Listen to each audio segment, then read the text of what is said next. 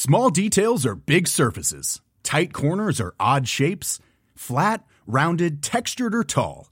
Whatever your next project, there's a spray paint pattern that's just right. Because Rust new Custom Spray 5 in 1 gives you control with five different spray patterns. So you can tackle nooks, crannies, edges, and curves without worrying about drips, runs, uneven coverage, or anything else. Custom Spray 5 in 1. Only from Rust Le retour du masque obligatoire est envisagé pour cet hiver en France. C'est un titre que j'aurais préféré ne pas avoir à lire en ce 7 octobre. Mais euh, ça fait des mois qu'on n'a pas parlé euh, du coronavirus sur euh, cette chaîne des actus du jour. Or, vous allez le voir, une petite mise à jour vaut le coup aujourd'hui pour déceler le vrai du faux sur le sujet. On est parti donc ensemble pour une nouvelle plongée dans l'actualité du jour en une dizaine de minutes. Si on parle de masque aujourd'hui, c'est parce que ce mardi, Brigitte Autran, qui est la nouvelle présidente du COVA, ou du Covars selon euh, les prononciations, a annoncé euh, sur RMC que euh, le retour du masque obligatoire était actuellement étudié par les membres. Et le Covar ou Covars, alors si vous ne connaissez pas, c'est peut-être normal, c'est en fait l'institution sanitaire qui a remplacé le conseil scientifique, le groupe d'experts donc qui conseillait le gouvernement pendant la crise sanitaire. Pour revenir au masque, actuellement le port du masque n'est plus obligatoire depuis le printemps dernier, avec notamment le port obligatoire du masque dans les transports qui s'est terminé le 14 mars. Mais cela dit, le masque reste toujours fortement recommandé euh, dans les lieux clos, comme par exemple dans les transports en commun. Bon, mais le truc, c'est que depuis quelques semaines, les indicateurs euh, du Covid sont globalement à la hausse, que ce soit euh, par exemple les taux de positivité, donc le pourcentage de cas positifs par rapport au nombre de tests. On observe aussi une augmentation du côté du taux d'hospitalisation ou encore une légère augmentation du côté du nombre de patients en réanimation. Et pour vous donner quelques chiffres, on est passé d'environ 31 000 cas quotidiens enregistrés la semaine du 21 septembre à environ 45 000 cas la semaine du 1er octobre.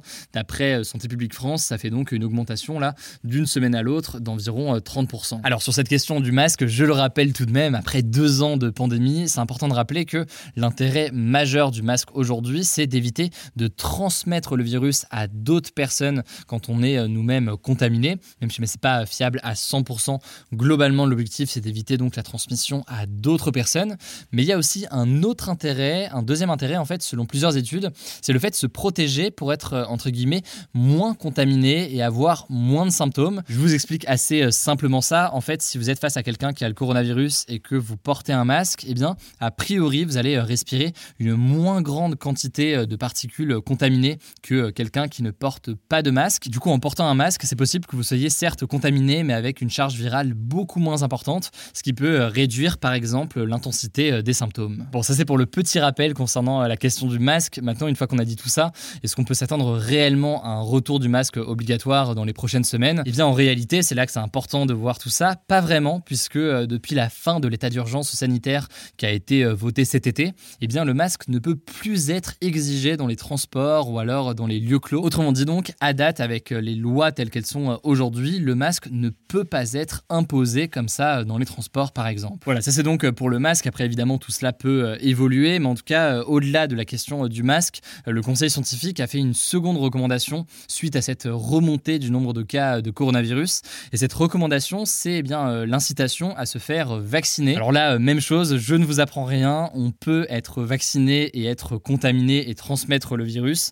maintenant, on commence à le savoir avec les différents variants qui existent aujourd'hui. Ça n'empêche pas les contaminations, mais par contre, eh bien, ça protège fortement contre les formes graves et contre les décès. Et même si heureusement les derniers variants du coronavirus sont euh, globalement moins dangereux et provoquent moins de formes graves, ils peuvent tout de même dans certains cas en provoquer, d'où donc cette incitation euh, du conseil scientifique à faire en sorte que les personnes les plus fragiles eh euh, soient bien vaccinées. Bref, tout cela est donc à l'étude aujourd'hui au plus haut sommet de l'État. Pour autant, le gouvernement français a déclaré que pour l'instant ce n'était pas à l'ordre du jour. En tout cas, c'est intéressant quand même d'en parler aujourd'hui pour montrer que, eh malgré les déclarations très optimistes, notamment de l'Organisation mondiale de la santé il y a quelques semaines qui parlait eh bien d'une quasi fin du coronavirus d'une certaine façon. Eh bien le Covid revient un petit peu ces derniers jours et ça me semblait donc intéressant de déceler le vrai du faux, notamment sur cette question du masque. Salut, c'est Blanche. On continue avec les actualités en bref et on commence avec une première actu ou plutôt une déclaration. Le président américain Joe Biden a mis en garde contre le risque d'une apocalypse nucléaire après les récentes prises de parole du président russe Vladimir Poutine qui au passage fête ses 70 ans ce vendredi. Pour vous remettre dans le contexte, en fait le 21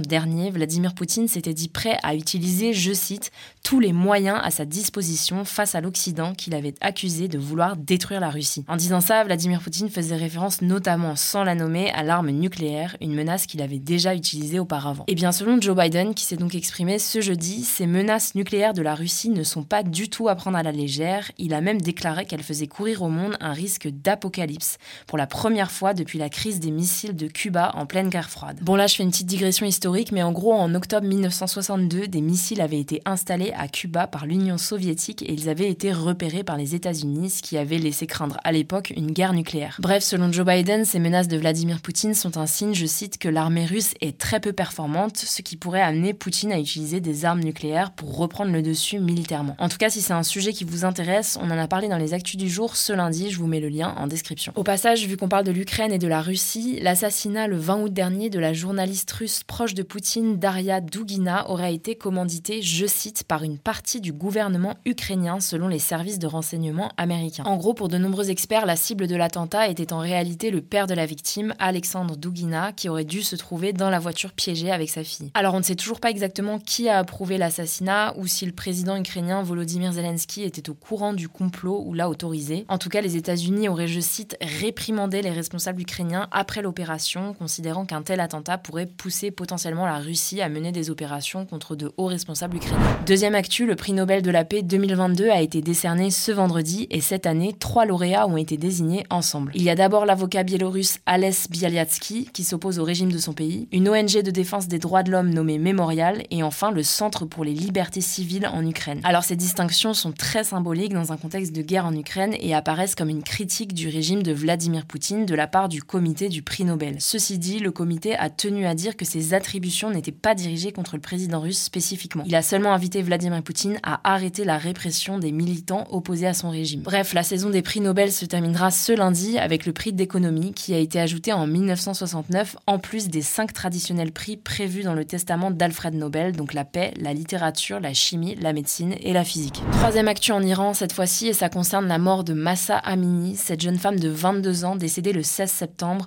trois jours après avoir été arrêtée par la police des mœurs car elle ne portait pas son voile correctement. Et eh bien selon un rapport médical publié par le gouvernement iranien, sa mort serait liée non pas à des coups mais à une maladie, plus précisément une intervention chirurgicale pour une tumeur cérébrale qu'elle a effectuée à l'âge de 8 ans. Alors il n'y a pas eu de réaction pour le moment, mais ce qui est sûr c'est que ce rapport n'est pas du tout prêt d'apaiser la colère de la population iranienne qui manifeste depuis trois semaines déjà pour dénoncer la mort de Massa, mais aussi plus largement pour contester le régime islamique en place depuis 1979 en Iran qui limite fortement les droits des femmes. Quatrième actu, les députés français ont adopté à l'unanimité ce jeudi une proposition de loi qui interdit le démarchage commercial lié au compte personnel de formation, le fameux CPF. Alors le CPF au départ c'est un dispositif très sérieux qui permet à toute personne qui travaille d'avoir accès à des formations grâce à de l'argent qu'elle cumule tous les ans sur un compte spécifique. Sauf que depuis deux ans environ, le CPF est la cible de nombreuses arnaques qui passent souvent par du démarchage par téléphone, SMS ou encore par mail. Le service TRACFIN de renseignement du ministère de l'économie spécialisé sur la fraude et le blanchiment de fonds a évalué cette fraude liée au CPF à 43,2 millions d'euros sur l'année 2021. Concrètement, désormais, avec cette nouvelle loi votée hier, le non-respect de cette interdiction sera passible d'une amende pouvant aller jusqu'à 375 000 euros. On verra si ça fait réellement changer les choses dans les faits. Cinquième actu en Europe, la communauté politique européenne s'est réunie pour la première fois à Prague, la capitale de la République tchèque, ce jeudi. Alors cette communauté politique européenne, c'est une nouvelle organisation qui regroupe 44 pays d'Europe, donc pas seulement les 27 pays de l'Union européenne, mais aussi par exemple le Royaume-Uni, la Turquie, la Norvège ou encore la Serbie. Elle a été conçue à l'initiative du président français Emmanuel Macron pour créer un nouveau cadre de coopération dans le contexte de la guerre en Ukraine pour faire face à la Russie. D'ailleurs, l'Ukraine fait justement partie aussi de cette communauté politique européenne. Alors la question est de savoir si cette organisation va réellement servir à quelque chose et durer dans le temps ou si elle ne va pas finir par connaître le même destin que la Confédération européenne. La Confédération européenne, c'est un projet qui a été lancé en 1989 à la fin de la guerre froide par le président français de l'époque, François Mitterrand et qui n'avait pas rencontré le succès espéré par la France. En effet, plusieurs experts soulignent qu'aujourd'hui, plusieurs pays ont des intérêts très différents au sein de ce groupe de 44 pays. On suivra ça donc.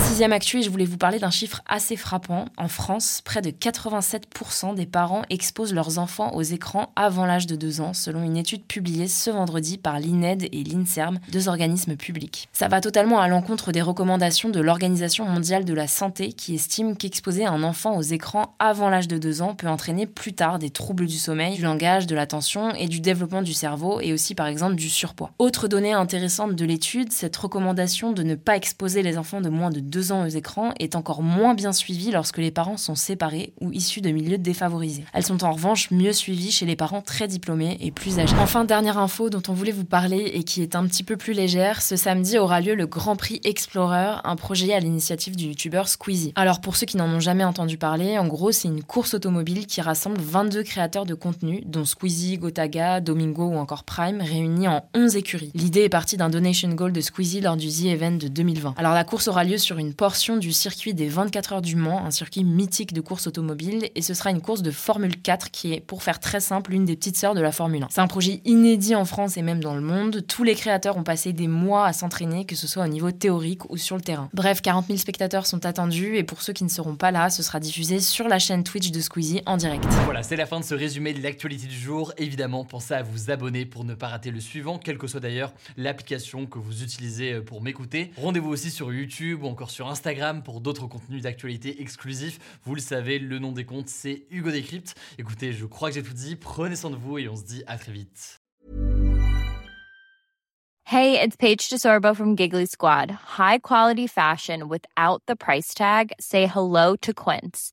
I'm snagging high-end essentials like cozy cashmere sweaters, sleek leather jackets, fine jewelry, and so much more. With Quince being 50 to 80% less than similar brands. And they partner with factories that prioritize safe, ethical, and responsible manufacturing. I love that. Luxury quality within reach. Go to quince.com slash style to get free shipping and 365 day returns on your next order. Quince.com slash style.